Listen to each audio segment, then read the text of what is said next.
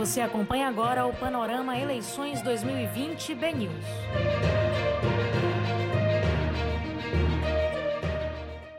Olá, seguidores do BNews, você que está aí acompanhando mais uma live da rodada de entrevistas com os candidatos à Prefeitura de Salvador no Panorama Eleições 2020. Hoje a convidada da vez é a Denise Santiago, a candidata do PT.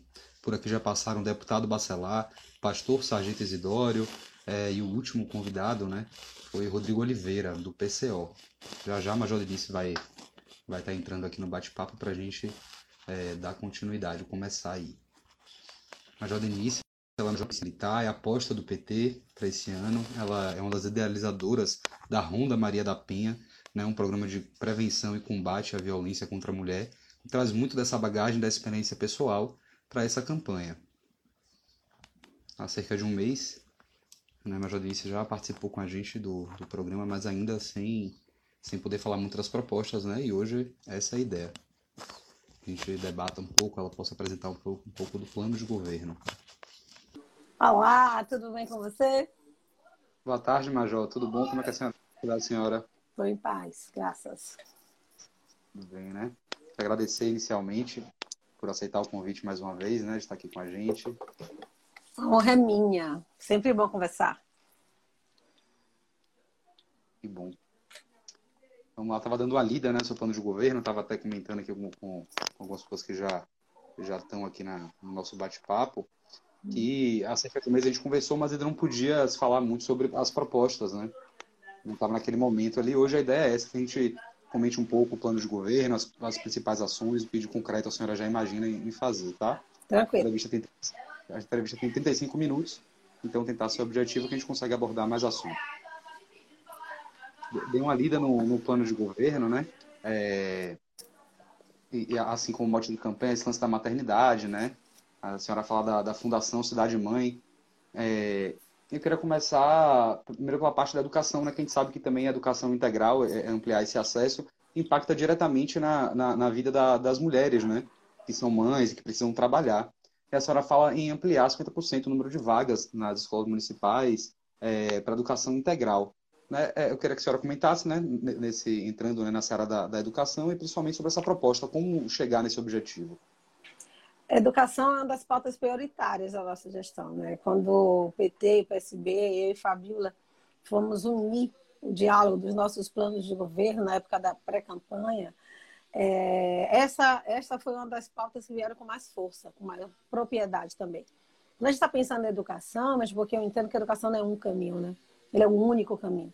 Eu estou pensando na construção da minha cidade do futuro. Essa nova cidade que a gente quer ver se ver construir. Então, e a educação ela vai começar, e enquanto psicóloga eu te, te trago isso com muita nitidez, é, desde o zero ano. Então, a, a, o período da creche, a construção que é feita na perspectiva do desenvolvimento de inteligências na creche, ela é, é importantíssima. E por isso, a gestão pública municipal precisa potencializar esta ação. Precisa trazer isso com o investimento devido. Então, nós vamos aumentar o número de creches, mas também consolidar a parceria com as creches comunitárias. E quando você falou educação em tempo integral, é importante a gente entender isso. A educação ela se dar na sala de aula, com os, o, o, o, currículo, com tudo que está ali posto pelo Ministério da Educação, pelas secretarias de educação, mas ela também acontece no cotidiano. Então, nós estamos trazendo a educação em tempo integral para dentro da loja de atuação da prefeitura, e essa educação em tempo integral vai corresponder à sala de aula, um turno deste aluno ou aluna está lá com os elementos curriculares necessários, e no outro turno, promovendo ações em cultura, esporte, promovendo ações em empreendedorismo, tecnologias, promovendo ação também em outro idioma, enfim. Associando essa multiplicidade de fatores que a educação aí precisa ser para dentro das escolas, mas não tão somente nas escolas. E isso também é uma proposta de co coalizão da, do que nós pensamos com o que a Fundação Cidade Mãe trouxe para essa cidade lá em 1992, na gestão de Leeds. É, um, dos pontos que tem se criticado muito a questão da semineto, principalmente a oposição, é na questão da redução da desigualdade, né? apesar das obras que tem em Salvador e da boa aprovação do, do, do seu governo, é, Salvador não, não, teve uma redução de desigualdade nesse, nos últimos anos. É, a senhora estabelece no plano de governo algumas metas, né? É, coloca como, na verdade, como meta é, reduzir essa desigualdade em Salvador. É, a senhora fala, no, queria tocar num ponto, num programa de transferência direta de renda. É, Boulos também falou, falou de São Paulo, que seriam, é, assim, levando para o nacional, seria um, como Bolsa Família faz, ou outros programas assistenciais. É, é como seria é, isso? Se já seria uma proposta para estar tá implementando logo no primeiro mandato de governo, justamente, em, talvez em razão aí da, da, da pandemia?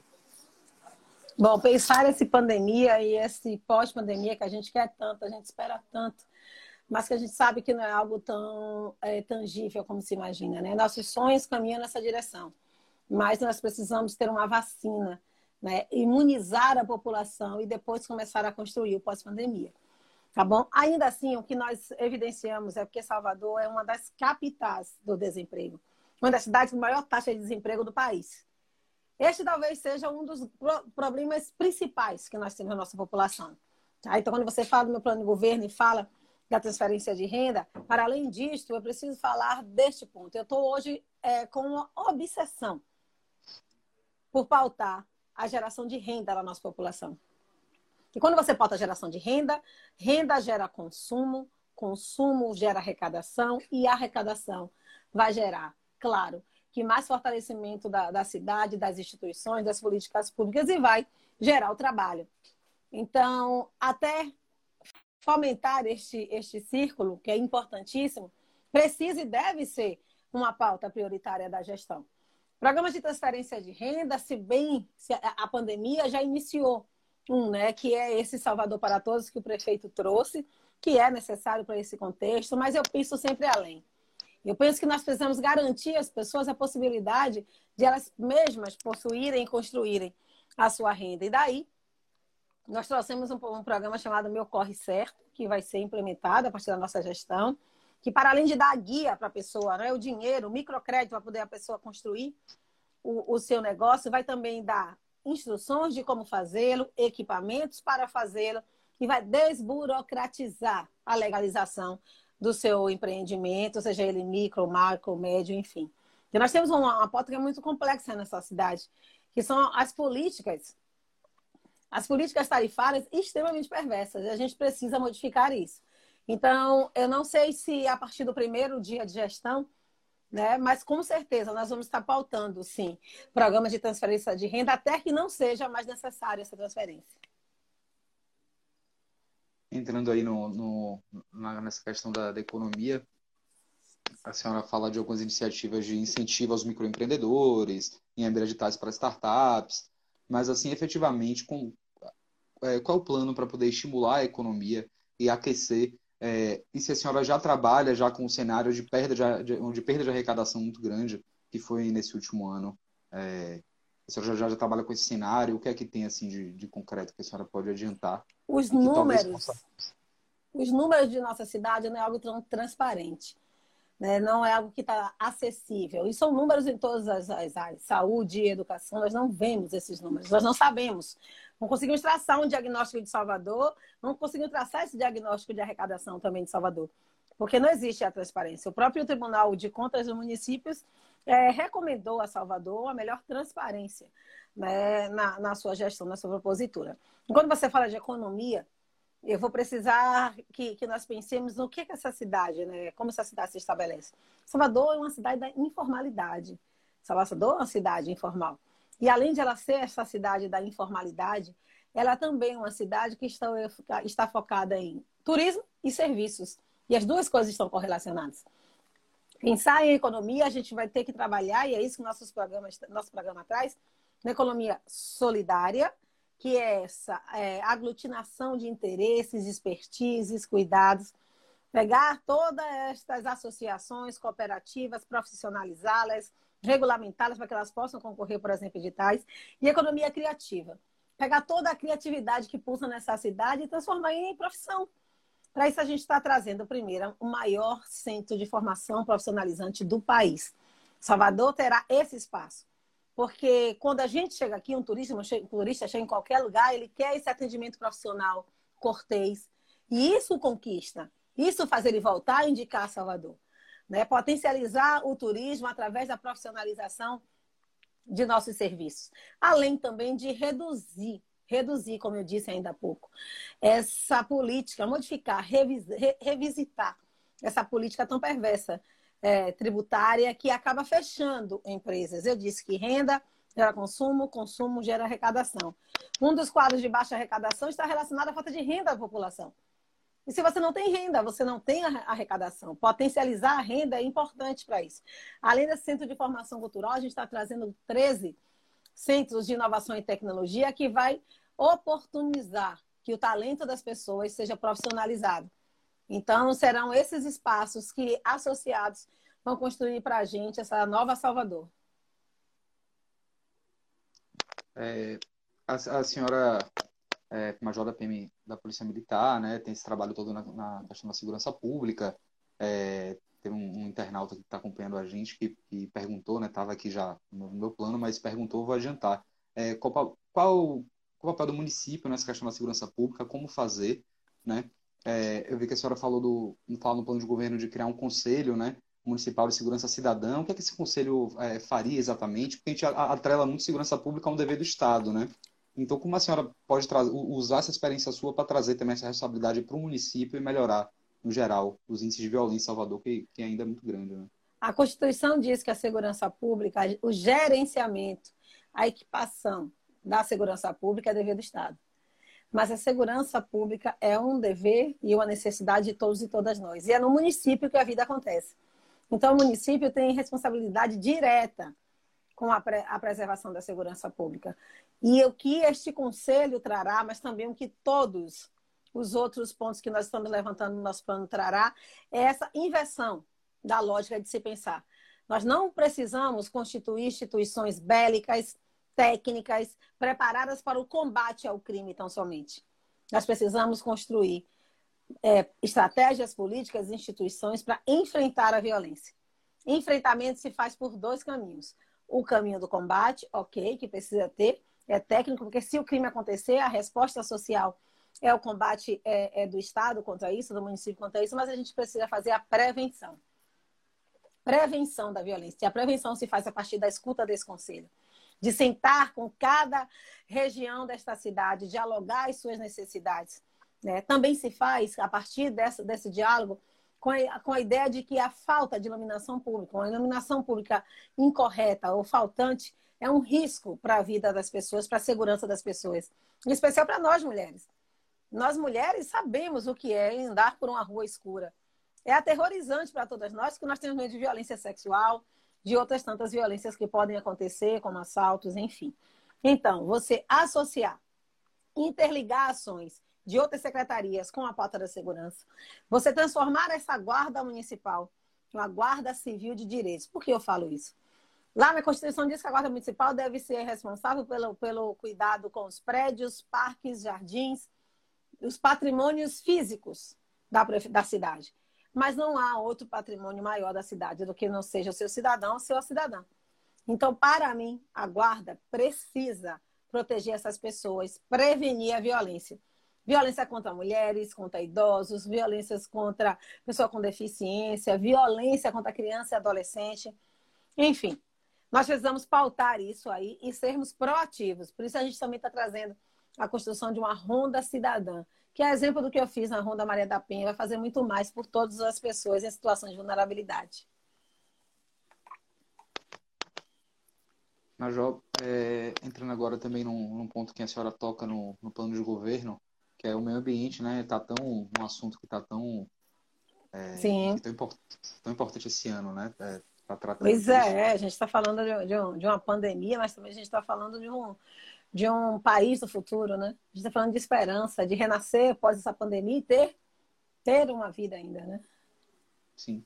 É, as grandes obras feitas aqui, obras de, de grande porte feitas aqui, na, aqui em Salvador, é, no, no, mandato do, do prefeito Assemineto, também sofreram algumas críticas, né? Também é, Salvador passou por uma mudança brusca, né, de paisagem, né? Perdeu um, é, algumas árvores centenárias foram erradicadas, É, então, a primeira pergunta é: é possível crescer, é, se desenvolver é, e ainda assim preservando o meio ambiente, é, considerando esse cenário urbano né, que a gente vive, só crescendo o número de carros, crescendo o número de pessoas. E a senhora toca num ponto assim que é, é, é um, uma proposta que eu acho audaciosa, né, de mudar é, gradativamente é, os, o transporte público do uso de combustíveis fósseis, como gasolina e tal, para é, elétrico, né? É, queria que a senhora comentasse um pouco mais. É super possível e super é, factível de, de se fazer, de se ver construir, quando se prioriza as pessoas. Quando a gente não prioriza as pessoas, a gente vê cenário de, de, de, de completa é, é, destruição que vemos na cidade, onde vales belíssimos foram construídos para a gente deixar a cidade mais cinza. Tá? Então, assim, isso que a gente chama de transição ecológica, de sustentabilidade. Progredir, caminhar para o futuro sem destruir, em específico, o meio ambiente. Então, nós estamos trazendo propostas de preservação das nossas fontes, né? preservação também da nossa Mata Atlântica, o pouco que nos resta. o replantio de árvores frutíferas, que para além deste meio ambiente, da preservação desse lugar de embelezamento da cidade, a gente também pode estar alimentando pessoas a partir destas frutas. Né? Eu sempre ando por Brasília, quando eu estava lá fazendo cursos, outras atividades, e me deparava com aquelas frutas que estavam ali alimentando famílias em algum processo, em algum, algum projeto. Então, além de tudo isso, né, pensar nesse meio ambiente é pensar em, em ônibus que um pouco de investimento maior por parte da gestão, mas o retorno para a população e para a cidade é grandioso. Então, são, são questões que eu tenho muito cuidado. Eu estava fazendo uma palestra participando de uma aula né, virtual com alunos de 5 a 10 anos. E a preocupação daquelas crianças, quatro delas, me perguntavam sempre sobre o meio ambiente. Se eu ia despoluir os rios, se eu ia plantar árvores, se eu ia sair construindo, destruindo toda a vegetação. Elas estão atentas a isso, estão vendo. Porque é, é, é a cidade delas que nós estamos construindo hoje. Né? Então, se preocupar, preocupar, preocupação com o meio ambiente é uma pauta de vida, né? De saúde pública, de saúde coletiva.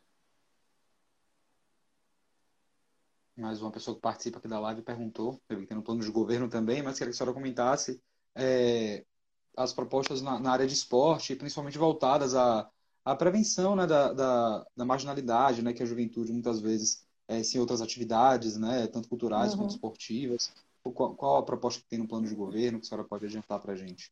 Eu sou mãe de um jovem, né? Um jovem de 19 anos e, e por conta também por conta disso. E fui, e fui uma jovem de, periferia com pouco acesso, né? Então por isso que quando a gente pautou a escola, a educação em tempo integral, nós estávamos pautando é, exatamente esse a possibilidade de esporte. Eu não estou falando de futebol só, né?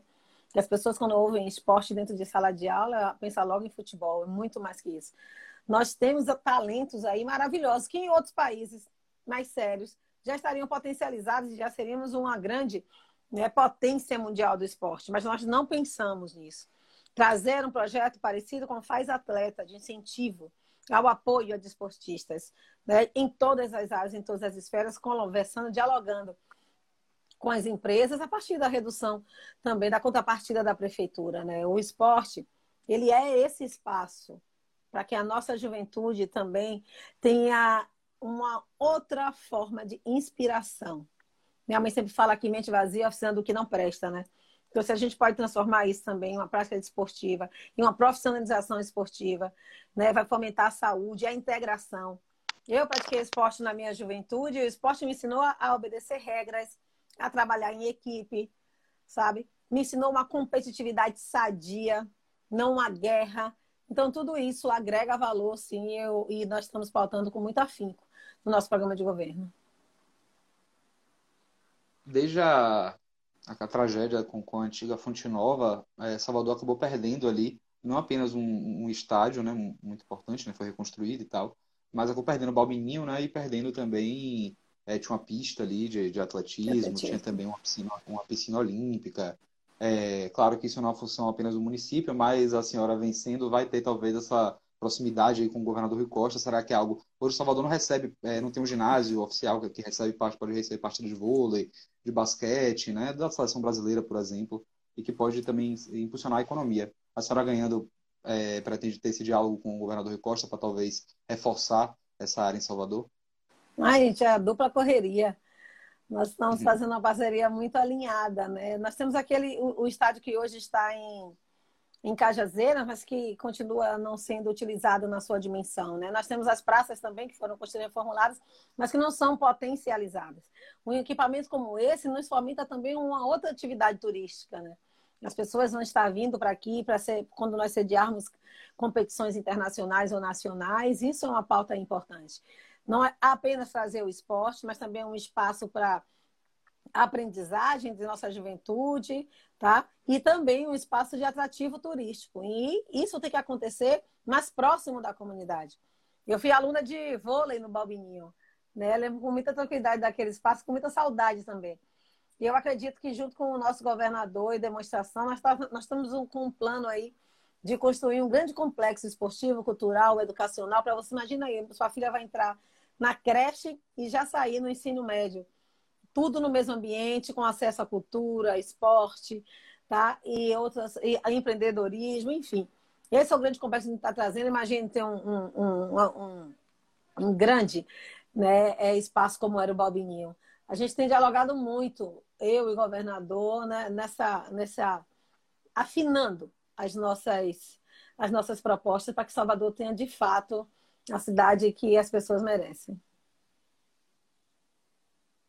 Salvador se consolidou nos últimos anos, podemos colocar nas últimas décadas, como uma cidade que atrai muito turismo pelas festas, né? Pelas grandiosidades das festas e tal. É, a senhora propõe um plano de governo é, fortalecer ali um, um, roteiro gastronômico, né? É, do turismo também étnico-cultural. É, que a senhora comentasse um pouco mais, assim, é, que se realmente Salvador tem esse potencial para poder se consolidar né, no turismo, né? É, em outros aspectos também, não... É, principalmente no, no verão, momentos de festa? É, o turista procura é, nas cidades é, algum, alguns pontos, algumas questões são fundamentais. Salvador viveu, a partir do governo Wagner, hoje com o governo Rui, uma transformação em mobilidade, uma transformação em acesso. Né? Hoje, um turista que, que chega a Salvador pode chegar rapidamente na Baía de Todos os Santos, no subúrbio ferroviário, por conta dessas, desses espaços que foram feitos. Então, nós precisamos levar a, a esses novos polos turísticos que existem na cidade. Salvador pulsa a cultura em todas as suas regiões, Cajazeiras, Paripe, Piripiri. Ali, é, em plataforma, a gente tem aquela maravilha que é aquela laje, o acervo da laje, que é um ponto de acesso explorado. Com o VLT, isso vai ficar ainda mais potencializado. Então, por que não a gente trazer a perspectiva da, da de, um, de novo, novos circuitos. O circuito da muqueca, como você falou. Né? Você sabe que a pessoa chegar em sua cidade natal e falar, menina, você precisa ir em Salvador para chegar ali, sabe, no, na Gamboa e comer na, no, no mercado de Dona Maria. Por quê? Porque foi potencializado, foi organizado. Então, Salvador começa a ter outros atrativos. Pouca gente vem para Salvador para estar, para ver suas praias ou para ir ao Pelourinho, mas tem muito mais a ser visto. E isso tem que ser potencializado. Mapear Salvador, né? todos os pontos turísticos. Salvador pode ter o turismo religioso, turismo gastronômico. Salvador tem o turismo do petróleo. Aqui foi encontrado o primeiro poço de petróleo desse país. Salvador tem esse, esse turismo do, do acervo histórico, que é esse museu a céu aberto. Salvador tem muita história para contar. Mapeando essas histórias, direcionando essas histórias, o turismo de Salvador e ainda com profissionalização, o turismo de Salvador vai ser uma referência mundial. Nós vamos nos tornar uma grande metrópole da cultura. Um meu xará que também está assistindo a gente, Felipe, ele perguntou qual a proposta que a senhora tem para atenção à saúde básica, né? É, a gente está vivendo um momento de pandemia aí também, mas além disso, é, é, é visto como uma forma muito importante né, de prevenção, né? Para que não chegue na, em capacidades maiores, né? É, qual a proposta da, do seu plano de governo para é, esse setor? Felipe, xará do outro, pensar, pensar em, em, em, saúde é exatamente isso. Pensar na saúde, não na doença. Pensar na saúde será proatividade, prevenção. Prevenção e atendimento e acolhimento. Então, nós precisamos ter um aumento na atenção básica, no reforço nas equipes de saúde da família, no maior diálogo, no maior valorização sabe? Empregabilidade dos agentes comunitários de saúde, das agentes comunitários de saúde. Mas precisamos ter postos de saúde com médicos. Médicos, equipe médicas em todos os postos de saúde. As pessoas querem ser atendidas pelo médico. A partir daí, nós estaremos trazendo mais quatro policlínicas completas. A exemplo do que o governo do estado está construindo no interior e duas dessas já estão vindo para a capital. A policlínica é aquele lugar que você não vai precisar mais estar na fila de um multicentro, três horas da manhã, para arriscar achar um lugar para fazer o exame. Na policlínica você terá seus, suas consultas e seus exames próximo à sua casa, sabe? Próximo a você. Isso é importante para pensar na saúde, porque a gente não pode esperar que a doença se instale para que tenhamos todo um processo de atenção, enchemos nossa UPA, por isso. Pensar na mulher, por exemplo, é garantir uma coisa que parece absurda e que não sei porque até hoje não aconteceu, mas pois é. As mulheres de Salvador grávidas não conseguem realizar as oito consultas que a Organização Mundial de Saúde determina no pré-natal. Oito consultas. Então, nós estamos garantindo, nestes postos de saúde que terão equipe médica, essas oito consultas pré-natais no mínimo. E toda mulher que fizer essa consulta pré-natal direitinho, que cumprir ali, sabe, o cronograma, ainda vai receber um enxoval para que mulher nenhuma mais em minha cidade tenha que sair dos hospitais com seus filhos enrolados em panos cedidos por alguém que teve piedade delas. Isso não é dignidade das pessoas. Isso não é cuidado com as pessoas. Hum, aproveitando, né, é, a senhora falando, né, da, a saúde da mulher, né? Enfim, da dignidade. A senhora também tem, obviamente, no plano de governo, é, políticas voltadas né, para as mulheres, também para povos e comunidades tradicionais, né? É, como é que o município pode atuar? É, qual o limite né, que o município atua né, nesse sentido? E como é que a senhora pode apresentar aí alguma das propostas?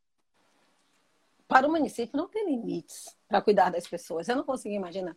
O município não tem limites para cuidar das pessoas. Tem vontade, tem liderança, sabe? tem plano de governo que enfoque a vida das pessoas como prioridade. Pensando em mulher, por exemplo, já te falei do pré-natal, mas a gente está no outubro rosa. Nossas mulheres fazem filas, adormecem em campanhas para fazer um preventivo. Um preventivo. Ou agora, uma mamografia. Nós estamos garantindo também a realização dos preventivos nos postos de saúde para que essas mulheres detectem. O governador Rui Costa trouxe aqui para Salvador o Hospital da Mulher, que tem salvo a vida de muitas de nós. Mas o ideal é que nós detectemos, se tivermos essas doenças logo no começo, para que seja tratada. A ciência já demonstra que um câncer, quando é detectado precocemente, na fase inicial, ele tem muito mais chance de cura. Né? Então, a mulher que não consegue fazer uma mamografia, mas ouve na televisão todo mundo mandar ela fazer, mas fazer aonde? As policlínicas são importantes por causa disso. Para além disso, eu vou falar sobre violência. Né? Durante os últimos cinco anos, trabalhei à frente disso e sei como a rede de Salvador não está preparada para o acolhimento da mulher. No nosso, na nossa gestão, vamos construir a, a Casa Maria da Penha. Esse espaço que a gente vai agregar todas as instituições. Porque além dessa violência doméstica que a mulher sofria, ela também sofreu uma outra. Ela não consegue sair de casa, ir na delegacia, ir no Departamento de Polícia Técnica, voltar para a Defensoria Pública, depois ir no Ministério Público, depois voltar para a vara da violência. Por esse percurso, alguns de nós nem dinheiro tem para seguir e acabam desistindo do processo. Ainda existem os centros de referência que precisam ser potencializados no seu atendimento, na sua qualidade de atendimento, para ajudar aquela mulher que denuncia, mas aquela que ainda não se sente confortável ou corajosa para denunciar. Então, o que nós precisamos fazer? Nós estamos agregando nesta Casa Maria da Penha todos esses passos. E, claro, como eu disse, a Ronda Cidadã, que a Guarda Municipal vai apoiar a Polícia Militar da Bahia no atendimento de mulheres em situação de violência, mas também de crianças, adolescentes, pessoa idosa, pessoa em situação de rua que é um outro ponto importante que nós temos que dialogar dentro da nossa proposta de cuidar de gente. Essa questão do acolhimento também vai se estender à, à comunidade LGBT, no caso de gays e transexuais, que acabam também sendo, é, fazem parte de uma parcela que também sofrem com essa violência. Muitos transexuais acabam sendo colocados para fora de casa, vão, vão para as ruas, acabam sendo marginalizados, precisando trabalhar às vezes com prostituição e, por Isso. consequência, vítima né, é, é da violência como a senhora, como prefeita, pode ajudar, para além do centro de acolhimento, mas também talvez de profissionalização? Quais são as propostas para. Essa cidade, ela tende a invisibilizar as pessoas e escolher aquelas que eles querem, que elas querem, que as gestões anteriores entendiam que eram dignas de serem vistas. A população LGBTQI+, ela foi empurrada para espaços, para esses espaços, para as esquinas. Foram empurradas para fora das salas de aula, quando não existe dentro das salas de aula uma política de respeito né, e de acolhimento a toda essa população. Ela é empurrada quando não existe política pública para que gere emprego para essas pessoas, trabalho. Nós estamos pautando isso, o diálogo com as empresas em uma parceria com a prefeitura para que garantamos espaços de trabalho, cotas de trabalho, populações de voltando. Porque as pessoas é, é, costumam dizer que, que a população LGBTQI mas não quer trabalhar, mas a oportunidade não aparece. E é a missão, é a missão, né? É política pública também garantir né, a todos e todas acesso a todos os campos de educação, trabalho, renda, enfim.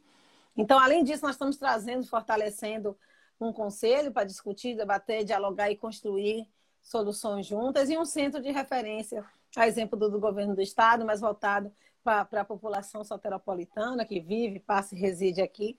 E a partir do, deste fórum de diálogo, de debate, de construção, nós conseguirmos é, promover, de fato, essa mudança comportamental. É, a, a, senhora citou também, né, é, moradores de rua, pessoas, pessoas em situação de rua, né, que aumentou também nos últimos anos em Salvador, em razão da economia. É, parte das pessoas é, são também dependentes químicos, né, que muitas vezes têm dificuldade de se reinserir na sociedade. A gente sabe que o governo da Bahia é, ele, ele faz é, repassa verbas né, para algumas comunidades terapêuticas, como a Fundação do, a Fundação Doutor Jesus, do Pastor Isidório. E aqui na capital tem alguns CAPs, né, mas também sobrevivem com muita dificuldade. Né, nos últimos anos também a falta de investimento do município, alguns mal equipados. É, como a senhora vê essa política né, é, é de acolhimento a, a, a, dependentes químicos e se talvez o perfil que a senhora trabalha seja algo mais parecido é, com as comunidades terapêuticas ou aqui no município é, vai é, vamos revitalizar esses CAPs e trabalhar mais com a redução de danos? Pessoa em, em situação de rua e pessoas com dependência química precisam ser avaliadas por duas lógicas. A, a, primeira é a consequência. Estar em situação de rua, estar em dependência e, consequentemente, na sua maioria, em situação de rua, é uma consequência que nós precisamos avaliar, analisar, são as violências que levaram essas pessoas a este ponto de atuação. Para, para a pessoa em situação de ruas e os dependentes químicos, nós estamos trazendo um programa similar ao programa Corra por Abraço, que o governo do estado faz. Isso aí é pautar e tratar a consequência, eu sei. Mas é também um programa de redução de danos. Quando a gente fala sobre essa palavra redução de danos, causa em alguns ouvidos desatentos uma temerosidade de achar que nós vamos compactuar, coadunar com a manutenção do vício de forma alguma. Redução dos danos é se preocupar com a vida daquela pessoa e das outras que estão em seu entorno. Esse é o propósito da redução de danos. Eu não vou desistir de um cidadão ou uma cidadã minha que se encontra em dependência química. Né? O absurdo é isto, quando eu os empurro e os esqueço ou, os, ou faço de contas que são invisíveis na minha gestão. Então, o programa de redução de danos precisa ser associado a um programa, sim, de desintoxicação, mas até a desintoxicação ela não pode ser imposta. A psicologia é, é, me, me, ensinou muito sobre isso. Nenhuma mudança comportamental pode ser imposta. Porque se não for assim, você vai substituir vícios, mas você não vai conseguir, de fato, que aquela pessoa entenda e compreenda o seu papel nesse processo. Então, programas de redução de dano, programas de prevenção, programas de acolhimento, né, pautados em tratamento psiquiátrico, em tratamento de, de mudança comportamental, eles são muito mais efetivos e eficazes nesse processo.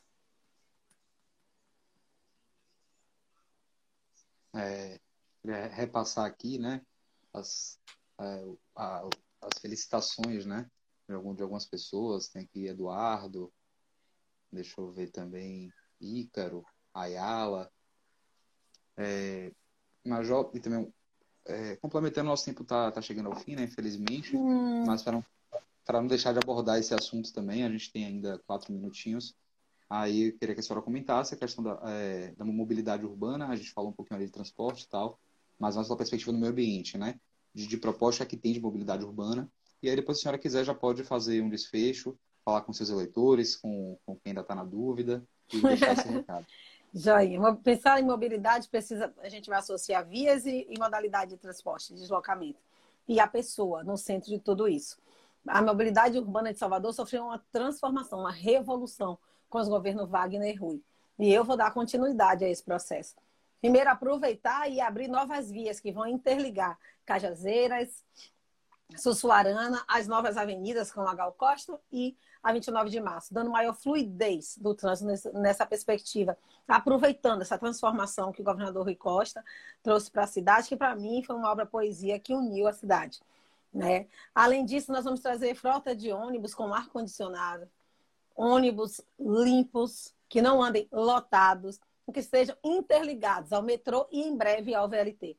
O VLT nós vamos trazer de Paripe até a nova rodoviária em Águas Claras e esse tramo 3 do metrô que já está em andamento, ele também vai unir a este VLT. Nós vamos ter na cidade dois modais de, de transporte que serão extremamente eficazes, com os ônibus interligados.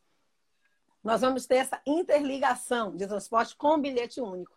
Então, eu posso sair de Paripe e ir até o, o aeroporto, dentro de um limite de duas horas, pagando um transporte público apenas, ainda que eu troque o, o, os tipos de veículos que eu esteja usando. Vou pegar o VLT, vou pegar o ônibus, depois vou pegar o metrô e vou chegar em um, em um breve espaço de tempo, com conforto e segurança. Porque quando a gente pensa nisso, a gente está pensando na pessoa, a gente está pensando na melhoria da qualidade de vida, na dignidade da pessoa.